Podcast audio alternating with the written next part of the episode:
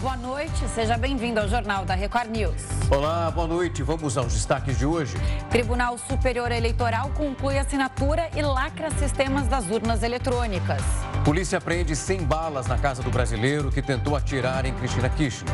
Produção industrial cresce 0,6% em julho. Queda acumulada no ano é de 2%. E ainda, a NASA tentará lançar a missão lunar neste sábado.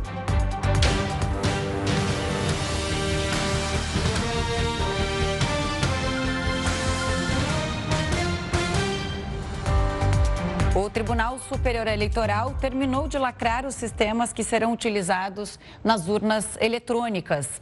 E o repórter Matheus Scavazini, que está lá em Brasília, tem as informações para a gente, né, Matheus? Boa noite para você. Boa noite, Camila, Rafael, boa noite a todos. Esse processo confirma a integridade e a autenticidade do programa que vai ser utilizado nas urnas e em todo o processo eleitoral. Foram assinados e lacrados os programas do sistema que transmite os dados das urnas ao mecanismo que totaliza os votos e também do, os votos, os registros dos tribunais regionais eleitorais e também os programas da urna eletrônica que serão usados em outubro. O presidente presidente do Tribunal Superior Eleitoral, ministro Alexandre de Moraes, disse que há 30 dias das eleições, esse gesto mostra transparência, segurança, seriedade e confiança a todos os eleitores do Brasil. Durante a semana, uma equipe de 10 técnicos da Secretaria de Tecnologia da Informação do Tribunal Superior Eleitoral conferiu todo esse processo e esses programas. Vamos ouvir um trecho do que disse o ministro, o presidente do TSE, ministro Alexandre de Moraes. Nunca a assinatura é, dos, dos é, DVDs aqui é, foi acompanhada por tantas pessoas, por tantos órgãos, tantas instituições e por tantas pessoas da imprensa, tantos órgãos da imprensa. Isso é muito bom, é porque isso legitima cada vez mais a justiça eleitoral. Não há nada, nada, absolutamente nada de secreto na justiça eleitoral. A única coisa secreta e sigilosa é o voto é do eleitor, que a justiça eleitoral é, garante é que isso ocorrerá. O Ministério das Relações Exteriores divulgou uma nota em que lamenta o atentado contra a vice-presidente da Argentina, Cristina Kirchner. Vamos então a Brasília com Alessandro Saturno. Alessandro, uma ótima noite para você. Boa noite, Camila, Rafael e a todos ligados aqui na Record News. Bom, o Itamaraty reiterou que o Brasil repudia toda e qualquer forma de violência com motivação política. Aqui no Congresso Nacional, o presidente do Senado, Rodrigo Pacheco, também condenou essa tentativa de atentado contra a vice-presidente argentina, Cristina Kirchner, e disse que a violência política, ela fere diretamente a democracia e, por isso, precisa ser combatida. Nos Estados Unidos, o secretário de Estado, Anthony Blinken também manifestou apoio aos argentinos no combate ao ódio e à violência. E o secretário-geral da ONU, Antônio Guterres, repudiou o ataque e expressou solidariedade a Kirchner e a todo o povo argentino. Alessandro Saturno, de Brasília, para a Record News. Obrigada, Saturno. E a produção industrial brasileira teve alta de 0,6% em julho. Mesmo com avanço, o setor acumula queda de 2% no ano. Para avaliar esses dados que foram publicados pelo IBGE nesta sexta-feira, a gente recebe Marcelo Azevedo, gerente de análise econômica da Confederação Nacional da Indústria. Marcelo, seja bem-vindo ao Jornal da Record News. Boa noite. Já te pergunto, é, dá para comemorar esse resultado positivo, né? Apesar de não ter sido na maioria dos setores, é já um avanço da indústria. Certamente. Boa noite, Camila. Boa noite, Rafael. Boa noite a todos. É, é um resultado importante, né? É, mostra, é, o, o, especialmente pela, pela continuidade. Nesse ano de 2022, a indústria cresceu em 5 dos 7 meses, depois de um ano de 2021 que foi muito difícil, foi de queda praticamente o ano inteiro. Então, por mais que sejam resultados é, modestos, eles vêm se acumulando há algum tempo, vem, a, indústria vem mostrando alguma recuperação é, depois do ano de 2021, que foi um ano um pouco mais difícil. A indústria continua enfrentando dificuldades, né? não foram todos os setores que cresceram, foram alguns setores que cresceram, mas não deixa de ser um resultado importante. Né? No final das contas, a indústria como um todo está crescendo, ainda que, a, que moderadamente. Marcelo, quando a gente olha ali, voltando um pouquinho no tempo, entre março e abril, nós tínhamos uma desconfiança muito grande em relação aos empresários, às indústrias e aquilo que poderia acontecer em relação até os momentos muito complicados dessa aceleração e as medidas que foram tomadas pelo governo. Hoje, quando a gente olha o índice que foi divulgado, inclusive o índice de confiança empresarial, ele chega ali numa porcentagem de 19%, um aumento desse nível de confiança já para os próximos meses. É possível esperar esse movimento quase que de montanha-russa, uma confiança num certo momento mais alta, depois ela vai perdendo um pouco mais de força, ou o que percebemos agora dá uma sustentação para um respiro, um pouco mais de alívio? Rafael, é isso mesmo. Assim, no início do ano, a gente teve uma frustração muito grande das expectativas, né? Tinha uma ideia que haviam superado vários problemas, entre eles problemas de insumos que vinham de algum tempo.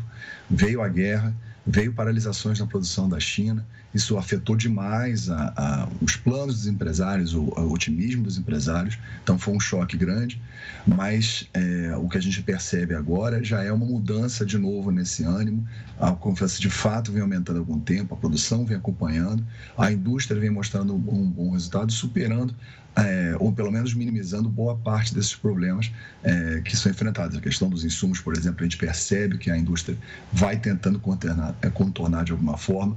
Os incentivos à demanda são importantes, estão sendo sentidos pela, pela indústria também.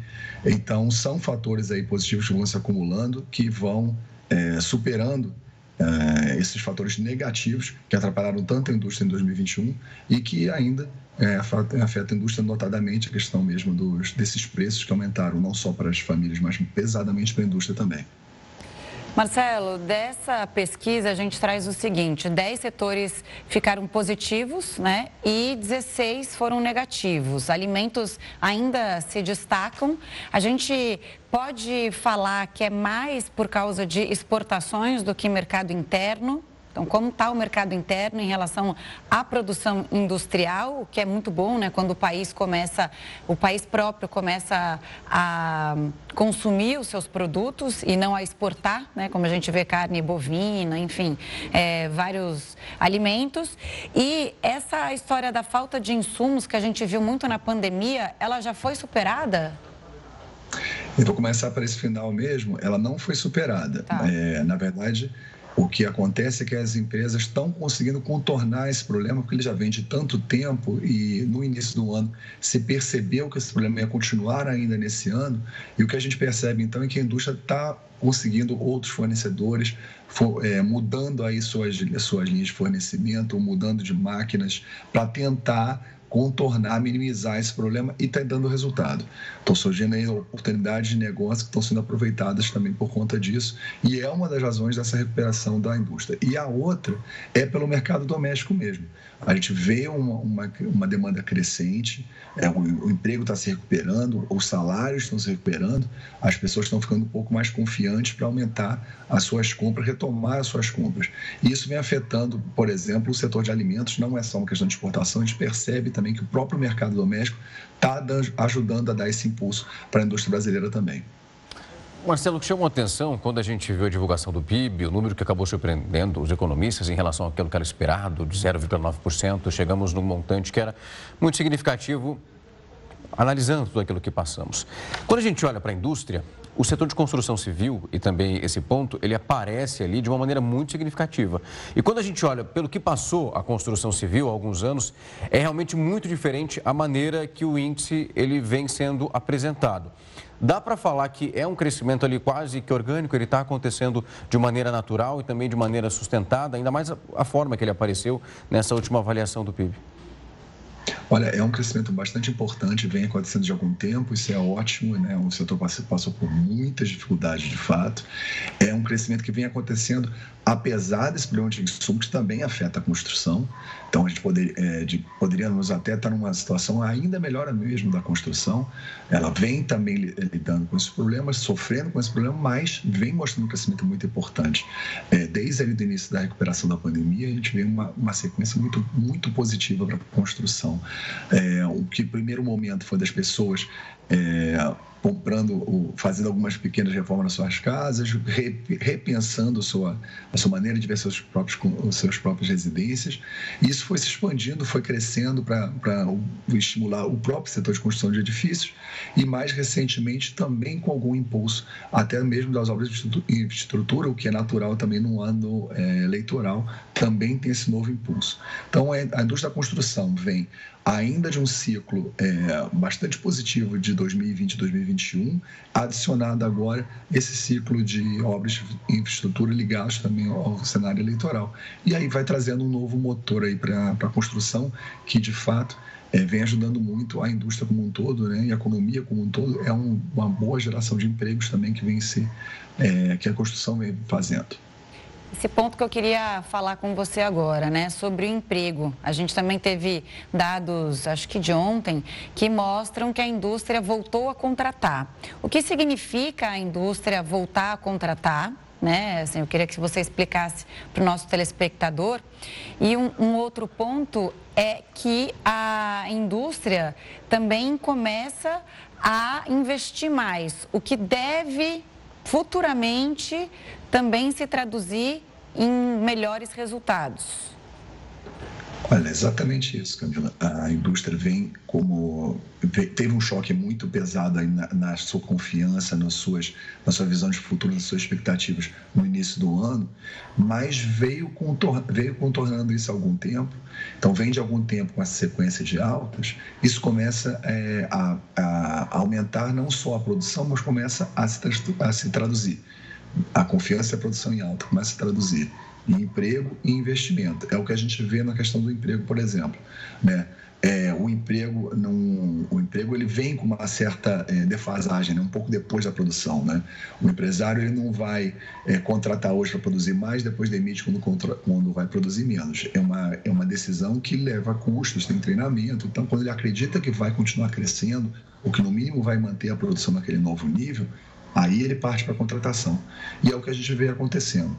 Mas ainda quando se fala de investimento. Né? Uma coisa é você contratar para operar uma máquina que já está lá. Outra coisa é quando você compra uma máquina nova, compra, faz uma fábrica nova. Aí você tem que é uma questão do investimento. E aí você tem uma criação de emprego, de renda muito maior. E é o que a gente está é, tá começando a perceber também, né? Que, que depois de um longo período de dificuldade que veio ali da, desde o ano passado, é, a indústria está começando a, a ver o, plano, o, futuro, planejar o futuro, e mais do que planejar o futuro, na verdade, começando a agir mais ainda, passando por a questão dos investimentos. O emprego ele já está passando de uma simples recuperação do que foi perdido na pandemia, no caso da indústria. Né? Já, já é uma contratação para além do que foi apenas perdido do que foi muito, na verdade, perdido, do que foi perdido durante a pandemia. Então, são sinais aí é, de expectativas positivas se traduzindo uh, em produção, em emprego e investimento, e essa expectativa de continuidade desse movimento. Por isso, essa, essa, essa mudança não, de dar as expectativas para além disso, né, para contratação e para investimento. Marcelo, muito bom te receber aqui para trazer, esmiuçar um pouco desse panorama, a gente entender de fato onde estamos, para onde a indústria se encaminha e qual a importância desse processo que estamos analisando essa semana, principalmente com os números que foram divulgados. Mais uma vez, muito obrigado por aceitar o nosso pedido e vir aqui conversar conosco. É um prazer, obrigado, Rafael, obrigado a todos. Até mais, tchau, tchau. Até mais. Um laudo da Polícia de Minas Gerais apontou a presença de uma substância tóxica, isso envolvendo petiscos para cães. Nove animais teriam morrido depois de ingerir esse produto. Quem tem mais informações é a repórter Gisele Ramos. Gisele, uma boa noite para você. Olá, boa noite para você, Rafael, Camila, boa noite para você de casa também. A análise foi feita em três marcas de petiscos da mesma empresa. Em uma delas, a perícia confirmou a presença da substância monoetileno glicol, um composto químico altamente tóxico para humanos e também para animais. Essa é da mesma família da substância encontrada em uma marca de cerveja anos atrás. Um laudo preliminar da Universidade Federal de Minas Gerais já havia indicado a presença da substância no organismo de um dos cães mortos depois de comer o petisco suspeito. A empresa responsável pela fabricação das três marcas disse em nota que a companhia nunca utilizou o monoetileno glicol na fabricação de nenhum dos produtos, mas que por precaução retirou de circulação os lotes de petiscos. O Ministério da Agricultura determinou hoje o recolhimento dos produtos suspeitos em todo o país. Eu volto com vocês no estúdio. Os sintomas dos cachorros né, que acabaram falecendo eram vômito, diarreia e convulsão. E a empresa fabricante dos petiscos informou que suspendeu a produção até que as suspeitas de contaminação sejam esclarecidas. O prazo para autodeclaração do auxílio caminhoneiro foi prorrogado para o dia 12 de setembro. Os motoristas vão precisar do documento para receber o benefício. Quem fizer essa autodeclaração dentro do prazo vai receber as duas primeiras parcelas junto com a terceira, no dia 24 de setembro. No total, seis parcelas de mil reais estão previstas até dezembro e o benefício está sendo pago para compensar os efeitos dos aumentos envolvendo o preço dos combustíveis.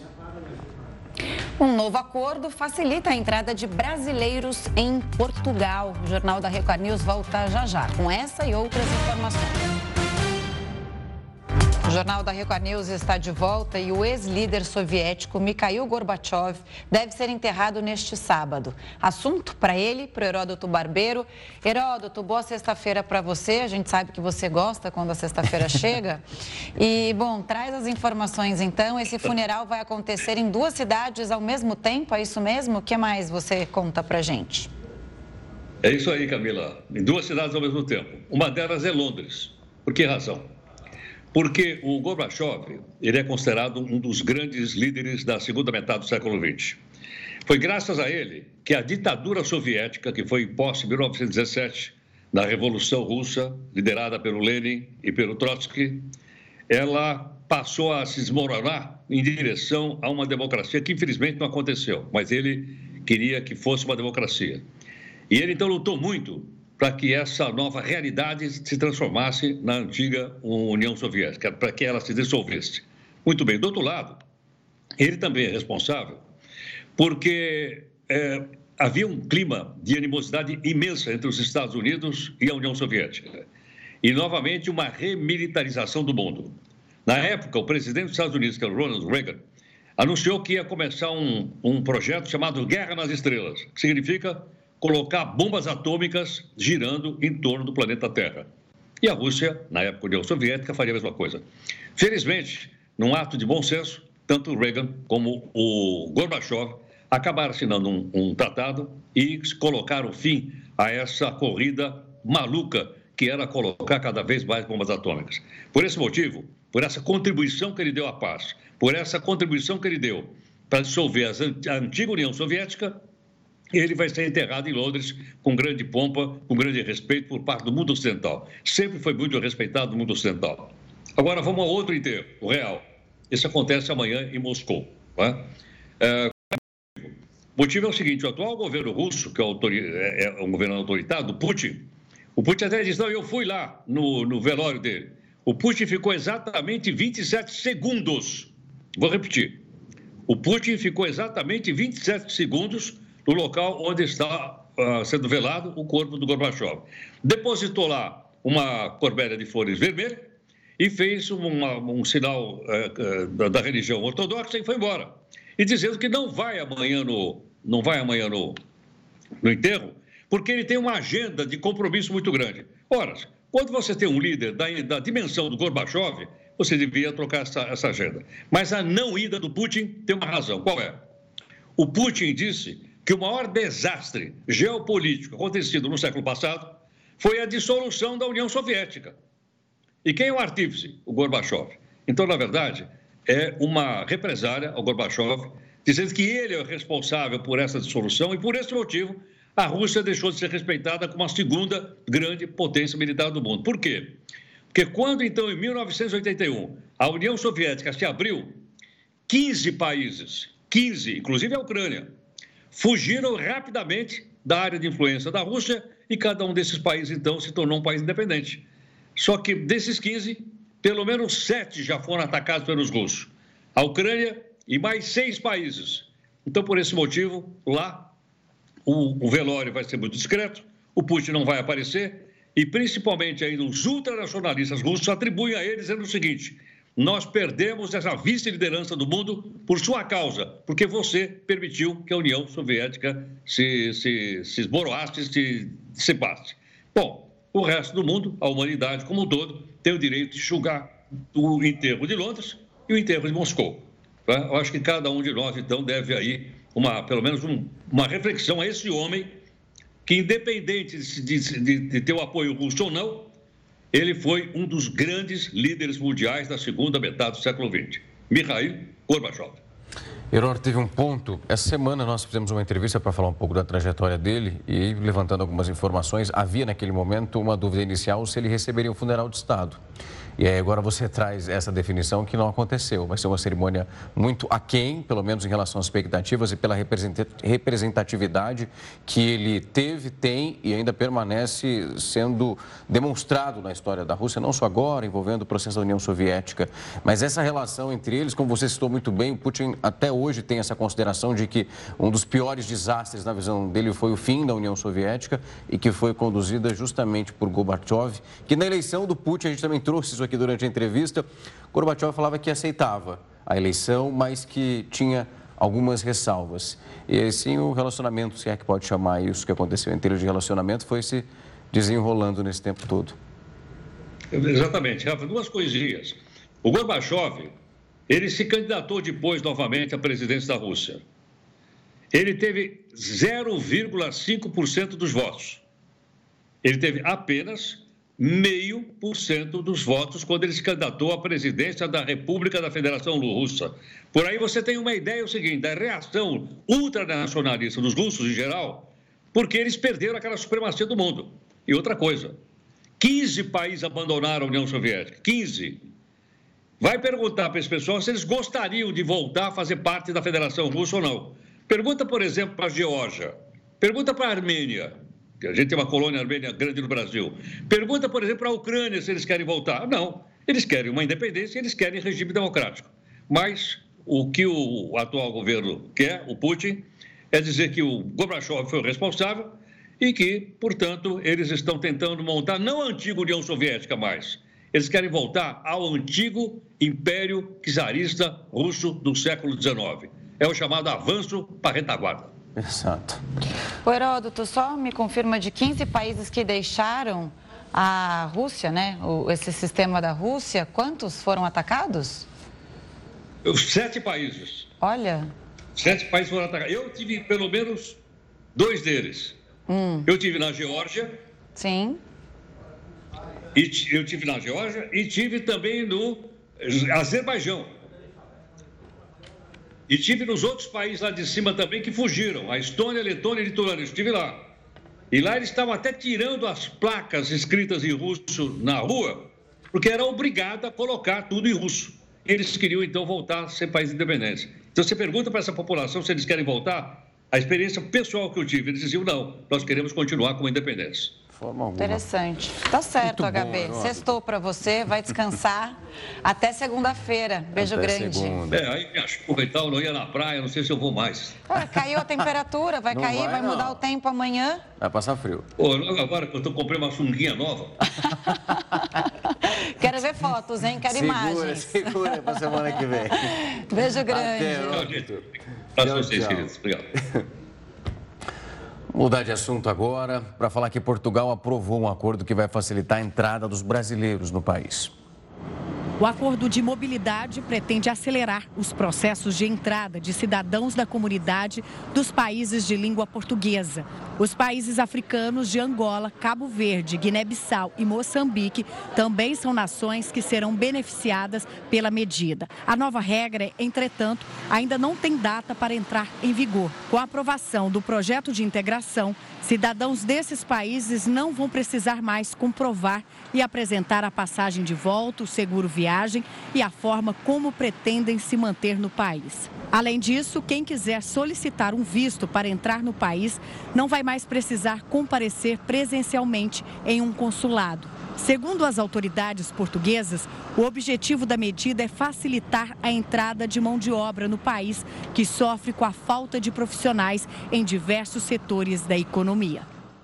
É legal essa cooperação né, entre Brasil e Portugal. E aí, Rafa, você quer morar fora? Portugal seria um bom destino. Ah, eu gosto, viu? Tem amigos que estão lá, uns foram e voltaram, e quem voltou disse que pretende morar lá um dia. Eu não tive essa experiência ainda, mas agora que vai facilitar um pouquinho, quem sabe? E a gente segue falando sobre essas novas regras. Quem nos explica como o processo vai funcionar é o Evandro Menezes de Carvalho, professor de Direito Internacional da FGV Direito Rio. Professor, boa noite, bem-vindo ao Jornal da Record News. Um prazer te receber aqui. Boa noite, Camila. Boa noite, Rafael. Prazer é meu. E aí, professor, vai facilitar bastante na prática para tirar o visto, morar fora? É, facilita bastante, né? É bom lembrar que no caso dos brasileiros, nós não precisávamos do visto, né? Já podíamos ir direto para Portugal, claro, com um passaporte válido, é sempre bom lembrar. Né? Mas este acordo sobre mobilidade ele vai permitir que os outros países que fazem parte da comunidade dos países de língua portuguesa, que foi mencionado na matéria há pouco, né? os nacionais desses países eles no caso de terem que solicitar visto, esse visto primeiro seja imediatamente concedido. Como eu falei, no caso do Brasil, não há necessidade, já né, o cidadão brasileiro nacional do Brasil já pode ir até Portugal e lá vai passar pelo controle da imigração normalmente. Só que antes havia essas exigências, né, de, de, de se comprovar que tem recursos financeiros para permanecer lá, né, que tinha um seguro viagem, né, com a cobertura de assistência médica, inclusive também a própria passagem de volta. Quer dizer, esses requisitos não serão mais necessários para permanecer em Portugal por um prazo aí de, de 120 dias, podendo ser prorrogado por mais 60 dias. E isso faz parte de uma política né, é, do, do governo de Portugal com o objetivo de atrair também mão de obra né, para o país, né, para revitalizar a economia do país. Professor, eu vou pegar um ponto que o senhor eh, pincelou ele, que é justamente essa possibilidade do visto para procurar emprego. Ele tem aquele prazo inicial de 120 dias e ali, se necessária, a prorrogação para 60 dias. E depois o próprio governo vai manejando com o emprego já, se ele foi adquirido naquele instante, isso vai se renovando? Exatamente. Se ele não conseguir, ele terá é, que voltar né, dentro daquele prazo dos seis meses e é, só poderá fazer uma nova tentativa um ano depois de fim desse prazo. Mas, obviamente, se ele consegue um emprego, ele, aí este, ele, ele, o visto dele terá, ele terá que ter um visto de residência. Né? Esse visto de residência é um visto de permanência acima de nove meses para exercer atividades profissionais, quando está empregado numa empresa, quando vai exercer atividade docente. Esse visto de residência também se aplica a empreendedores, pessoas que vão investir né, também em Portugal. Então, aí já é uma outra modalidade de visto, uma vez que obtém-se o emprego. Ô, professor, para quem quer mudar de vida, tentar emprego fora, é, é difícil? Tem muita burocracia de outros países e por isso que Portugal pode virar um alvo é, para quem busca oportunidades fora do país? Há uma composição de dois fatores. O primeiro dele é quando o país tem um problema, é, vamos dizer assim, demográfico, né? de, de reposição na sua taxa de natalidade, de, de, de, uma taxa de natalidade que permita né, a reposição é, da sua mão de obra. Né? Então, quando há um problema demográfico, geralmente esses países eles abrem a fronteira para atração né, de estrangeiros que vão trabalhar nos setores onde há uma carência muito grande. E o segundo fator é quando há um, uma dinâmica econômica favorável para isso. Por que eu estou falando isso? É, nos países que não têm esse problema demográfico, e não é bem o caso da maioria dos países da Europa, né, é, eles não têm essa preocupação de atração de estrangeiros. Porém, outros países europeus, a gente está falando aqui do contexto europeu por conta da, de Portugal, é, há uma situação mais complicada do ponto de vista econômico. Né? Então, muitas vezes, é, isso restringe bastante a, a política migratória né, de atração de estrangeiros para o país. Há uma restrição maior quando a crise econômica é muito grande. Professor, como o senhor explicou, não havia necessidade para os brasileiros que queriam ir para Portugal do visto, mas tinha ali, nós víamos alguns requisitos, como a passagem de volta, precisava dessa garantia. A partir dessa mudança, isso também acaba caindo? Acaba caindo também. Não será mais preciso né, apresentar a passagem de volta, nem ter o seguro viagem, nem comprovar né, meios financeiros de permanência. Agora é importante salientar o seguinte: né, se eventualmente esse brasileiro, por qualquer razão, né, é, é, se tem contra ele uma ordem de expulsão ou uma interdição de entrada é, dentro da, do espaço Schengen, que é um, que esse espaço Schengen compreende 26 países da Europa, inclusive Portugal, decorrente de um tratado. Né? Então, os europeus desses 26 países podem circular livremente nas fronteiras sem nenhum tipo de controle migratório. Isso se aplica também aos turistas né? uma vez que ele entram, o controle, o controle é, é, é, migratório se dá no país que ele em, desembarca. A partir dali ele pode circular livremente. Mas se houver, como eu falei, uma ordem de expulsão ou uma proibição de entrada é, emitida por um desses países que fazem parte do Tratado de Schengen, Portugal deverá respeitar.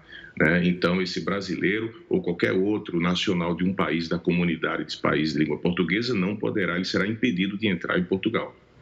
Tá certo. Obrigada pela participação. Bom final de semana para o senhor e até uma próxima. Até mais. Até uma próxima. Obrigado. Bom final de semana. Para nós. Tchau, tchau. E o prédio mais alto de São Paulo vai ser inaugurado nesta segunda-feira. Parece que a Camila já passou por lá. Ela vai te contar quantos andares tem essa edificação logo depois do intervalo. Não sai daí.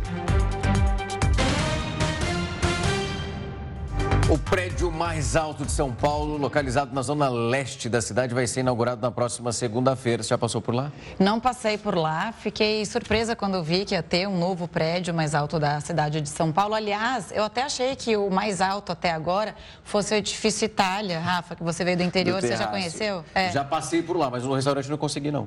Não, é bonita a vista, maravilhosa, né? Porque você consegue ver aquela imensidão Incrível. da cidade de São Paulo. É ponto turístico e com certeza esse novo vai vai virar. Com certeza, pessoal. Já vi que tem até venda de ingresso. Bom, quem está por lá e vai nos atualizar sobre tudo é o repórter Tiago Gardinali. Tiago, uma ótima noite para você. Está movimentado aí o entorno? Porque eu vi que a expectativa, pelo menos na internet, já estava bombando. Exatamente, Rafael. Boa noite a você, a Camila, a todos que acompanham o JR News. Já virou ponto turístico o prédio mais alto de São Paulo, que fica aqui no bairro do Tatuapé. E vamos dar uma olhadinha nos 172 metros desse prédio com 50 pavimentos que será inaugurado na próxima segunda-feira. E a gente observa as pessoas passando por aqui tirando fotografias, observando, né, esse prédio que chama bastante a atenção. As obras ainda estão sendo concluídas. Por exemplo, a gente observa aqui na parte de baixo a área onde ficarão as lojas, porque trata-se de um prédio que terá salas comerciais, apartamentos residenciais, hotel e também lojas aqui na parte de baixo. Nesse final de semana, Rafael e Camila, a construtora abriu para a visitação ao público, só que os ingressos já se esgotaram. As pessoas retiraram os ingressos aqui de maneira gratuita. No sábado e no domingo haverá a possibilidade então de entrar no prédio e subir principalmente nos pavimentos mais altos, mas só no final de semana, porque aí a partir de segunda-feira começam as entregas para aquelas pessoas que adquiriram os apartamentos residenciais, as salas comerciais. Para vocês terem uma ideia, o apartamento mais barato aqui, 700 mil reais, dependendo, logicamente, do tamanho. E a inauguração desse, que passa a ser o prédio mais alto de São Paulo, ela segue uma tendência de verticalização aqui do bairro do Tatuapé, que sempre foi um bairro bastante residencial, com muitas casas. Então, é, pela primeira vez, o prédio mais alto alto da cidade não está na região central, está aqui na zona leste de São Paulo, o que deve atrair também muitas empresas e aquecer bastante a economia aqui do Tatuapé e de toda a zona leste de São Paulo. Agora, quando a gente observa para o prédio 172 metros de altura, ele é sim o mais alto de São Paulo, mas olha, Está longe de ser o mais alto do mundo. A, a, a, Camila conhece bem lá no Balneário Camboriú, tem um de 282 metros. E o Rafael já esteve em Dubai no prédio de 828 metros. Mas tá bom, né? Temos aqui em São Paulo o de 172, é o maior da cidade, já virou ponto turístico. Aos poucos a gente chega lá, quem sabe aí um dia, um dos maiores do mundo, não é, Rafael e Camila? Ô, Gardinalho, a gente estava comentando, eu, Rafa, aqui, bom, 700 mil reais, até esperava que fosse mais, né? Porque tudo que é lançamento, é, que vai virar ponto turístico, às vezes vem mais inflacionado. Mas, você imagina a cobertura desse prédio? Né? Eu não sei se vai ser residencial ou se eles vão fazer algum restaurante. Você falou, né, que pode ser que é que tenha tem loja aí. Enfim, agora teve demolição de casas dos anos 50, né, para eles levantarem esse gigantão aí. E aí eles optaram por em vez de fazer duas torres de 25 andares, optaram por fazer uma de 50 andares. Eu tenho dúvidas se eu gosto de prédio muito, muito alto. E você, Rafa? Eu confesso que eu estava na mesma dúvida que a Camila, Tiago, se ali o último andar nós teríamos. Nós não, né? Quem comprou, porque eu não estou nesse, nesse hall, não. Quem comprou tem de fato agora um apartamento que é uma cobertura, porque não dá para perder a vista, né? É um prédio dessa altura, o mais alto da cidade de São Paulo. A gente tem um bairro que é muito residencial. Então, é um. Quem tem dinheiro é um, um mega de um investimento. 700 mil reais é coisa, é muito dinheiro. investiu, tô achando. Pegou a, vai pegar a chave amanhã. Vai. É, eu já, já comprei na planta, né? Porque aí é um investimento inteligente. Depois começa a valorizar bastante. Agora, essa polêmica das casas, realmente é, é verdade, porque aqui no, no, Tatuapé, nós temos aqui, olha, bem ao lado, são várias residências, a gente observa aqui. E houve essa polêmica da demolição das casas consideradas históricas, né? A questão aí do, do, do patrimônio cultural da cidade. Então, durante algum tempo aconteceu esse debate, mas agora, pelo visto, o Tatuapé entra aí na na onda da verticalização com esse grande edifício, que será então um misto: salas comerciais, lojas, restaurante, apartamentos e hotel. Então tem aí para todos os gostos e todos os bolsos, né, para investimentos. Sem dúvida, Tiago. Muito obrigado. Estaremos de olho aí no prédio mais alto de São Paulo. Bom trabalho para você. Até mais. Bom final de semana. A gente segue aqui, as eleições acontecem daqui a exatamente um mês. Então, a gente já está contando os dias para ir lá e Chegando. é para escolher nossos candidatos. Agora a gente conversa com Alexandre Rolo, especialista em direito eleitoral e conselheiro da OB de São Paulo, para tirar algumas dúvidas sobre essa reta final realmente da campanha eleitoral e também sobre o dia da votação. Alexandre, bem-vindo, obrigada por estar aqui com a gente no Jornal da Record News. Bom, hoje um passo importante que foi a urna lacrada e o sistema já é, é, nesse passo, né? Acho que tem três passos até as eleições. Então, urnas lacradas é a partir de hoje. Isso. Hoje nós demos mais um passo, a Justiça Eleitoral. Antes de mais nada, boa noite a boa todos noite. e todas que nos assistem.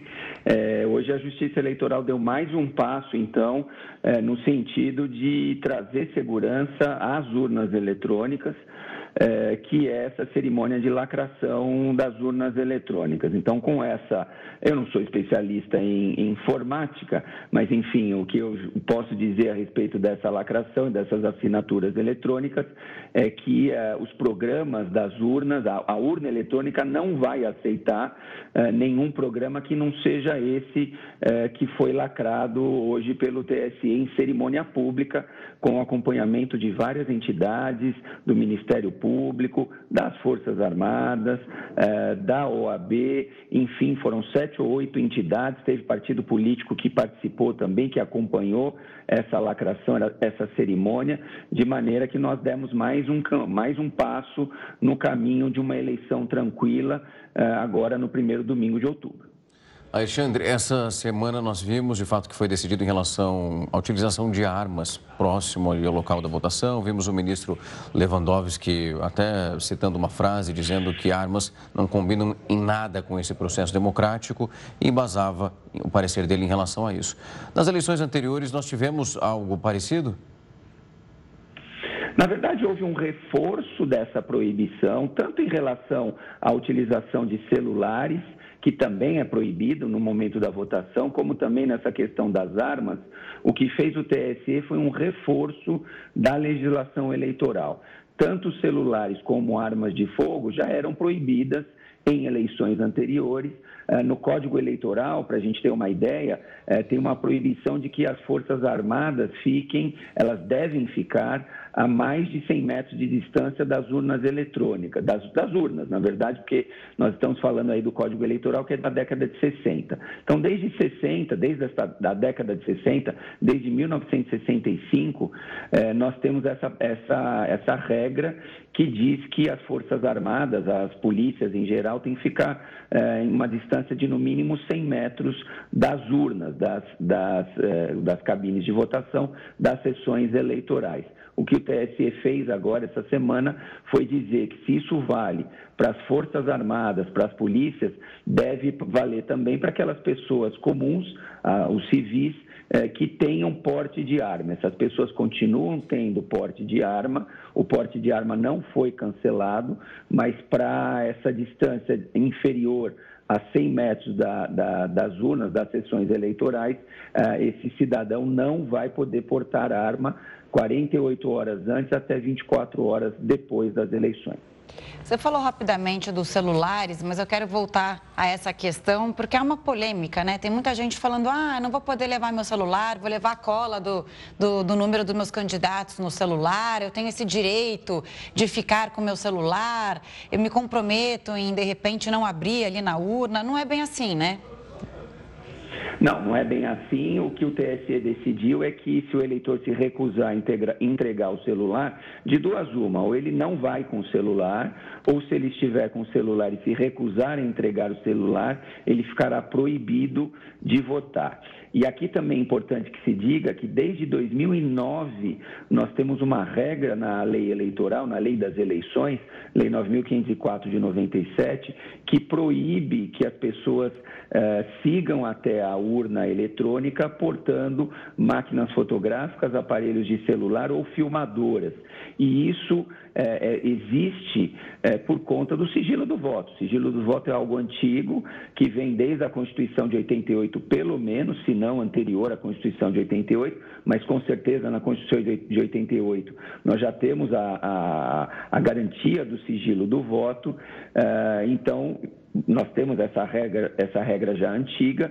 Desde 2009, a lei das eleições também proíbe a utilização de celular e a pessoa que se recusar ou não vai votar, e se a pessoa esconder, ah, eu sou muito espertão, eu vou esconder o meu celular e na hora do vamos ver eu vou filmar uh, o meu voto, o momento da minha votação. Isso configura crime eleitoral. Você violar o sigilo do voto é crime eleitoral punível com, de, com detenção de até dois anos. Alexandre, nós vimos esse processo, o próprio presidente do TSE, o ministro Alexandre de Moraes, sendo muito duro em relação ao combate às fake news. E, claro, a gente sabe como esse processo afeta a eleição e quais os caminhos nós podemos alcançar através desse caminho tão tortuoso. Quando a gente olha para os candidatos, isso vem sendo muito bem definido. Agora, é muito comum as pessoas propagarem aquilo que elas recebem sem qualquer tipo de informação. Quando nós olhamos para essas possibilidades, há também alguma mudança em relação aos anos anteriores envolvendo os eleitores e o compartilhamento dessas notícias mentirosas? É, nós temos, na verdade, uma, uma, uma lei que é de 2021, que é a Lei 14.192, que estabeleceu como crime eleitoral a divulgação na propaganda eleitoral é, de, é, ou durante o período da campanha, diz a lei, de fatos que sabem verídicos, que a pessoa sabe verídicos em relação a candidatos, partidos e coligações. Então, a discussão vai ser se a pessoa sabia ou não que aquilo era inverídico ou não. Mas, enfim, é preciso que o eleitor tome cuidado. A legislação eleitoral, ela é uma legislação federal, e acho que isso que é o importante da gente trazer aqui. A legislação eleitoral é uma legislação federal que não vale apenas para candidatos, partidos e coligações. É uma lei federal que vale para todos para todos os brasileiros e para todas as brasileiras, inclusive os eleitores. Então não dá para eu pensar que ah, eu sou eleitor, eu não vou ser atingido pela legislação eleitoral. Somente candidatos é que são atingidos pela legislação eleitoral. Isso não é verdade, então é preciso que o eleitor tome alguns cuidados. Um dos cuidados é com a não divulgação de fake news, da desinformação ou simplesmente da mentira. O eleitor precisa tomar esse cuidado porque ele pode ser responsabilizado eh, se praticar alguma conduta que contrarie a legislação eleitoral.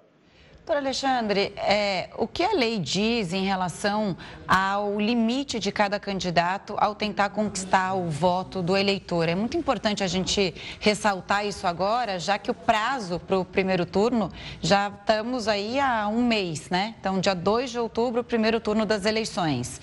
Como se proteger, então, de abusos? Bom, é, realmente nós temos alguns abusos previstos na legislação eleitoral.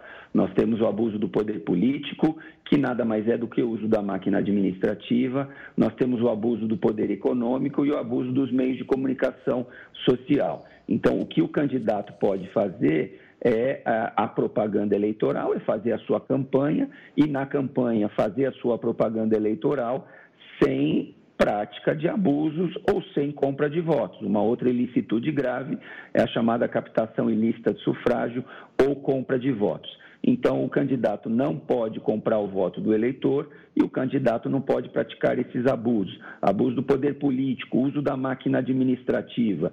Eu tenho um prefeito que é meu apoiador e o prefeito que é meu. Claro, estou dando um exemplo aqui.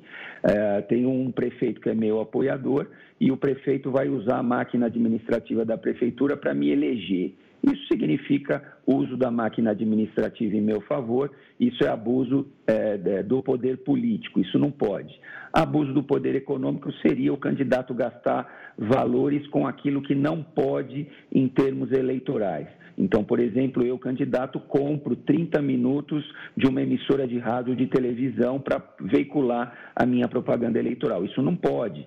Ah, em rádio e televisão, apenas o horário eleitoral gratuito. A partir do momento que eu compro um espaço no rádio na televisão, eu pratico abuso do poder econômico, eu estou gastando dinheiro com aquilo que é vedado pela legislação eleitoral. E o abuso dos meios de comunicação social. Isso é muito comum, principalmente em municípios menores, que famílias de políticos sejam donos de, por exemplo, dos jornais locais. E esses jornais locais acabam fazendo campanha massiva em favor de um candidato e contrário a outro candidato. Isso pode configurar, e aqui é, bem, é bom que fique claro: ninguém está falando contra a liberdade de imprensa, ninguém está falando que não é possível a liberdade de imprensa. Nós estamos falando aqui, eu estou falando aqui, é, do é, abuso dos meios de comunicação social que é justamente, por exemplo, um jornal de uma família fazer campanha massiva em favor de um e contrária a um outro candidato que pode desequilibrar a balança da isonomia eleitoral. Doutor Alexandre, muito obrigado por vir aqui sanar as dúvidas e deixar o eleitor ainda mais preparado para a urna que ele vai ter que encarar exatamente daqui 30 dias. Muito obrigado, doutor.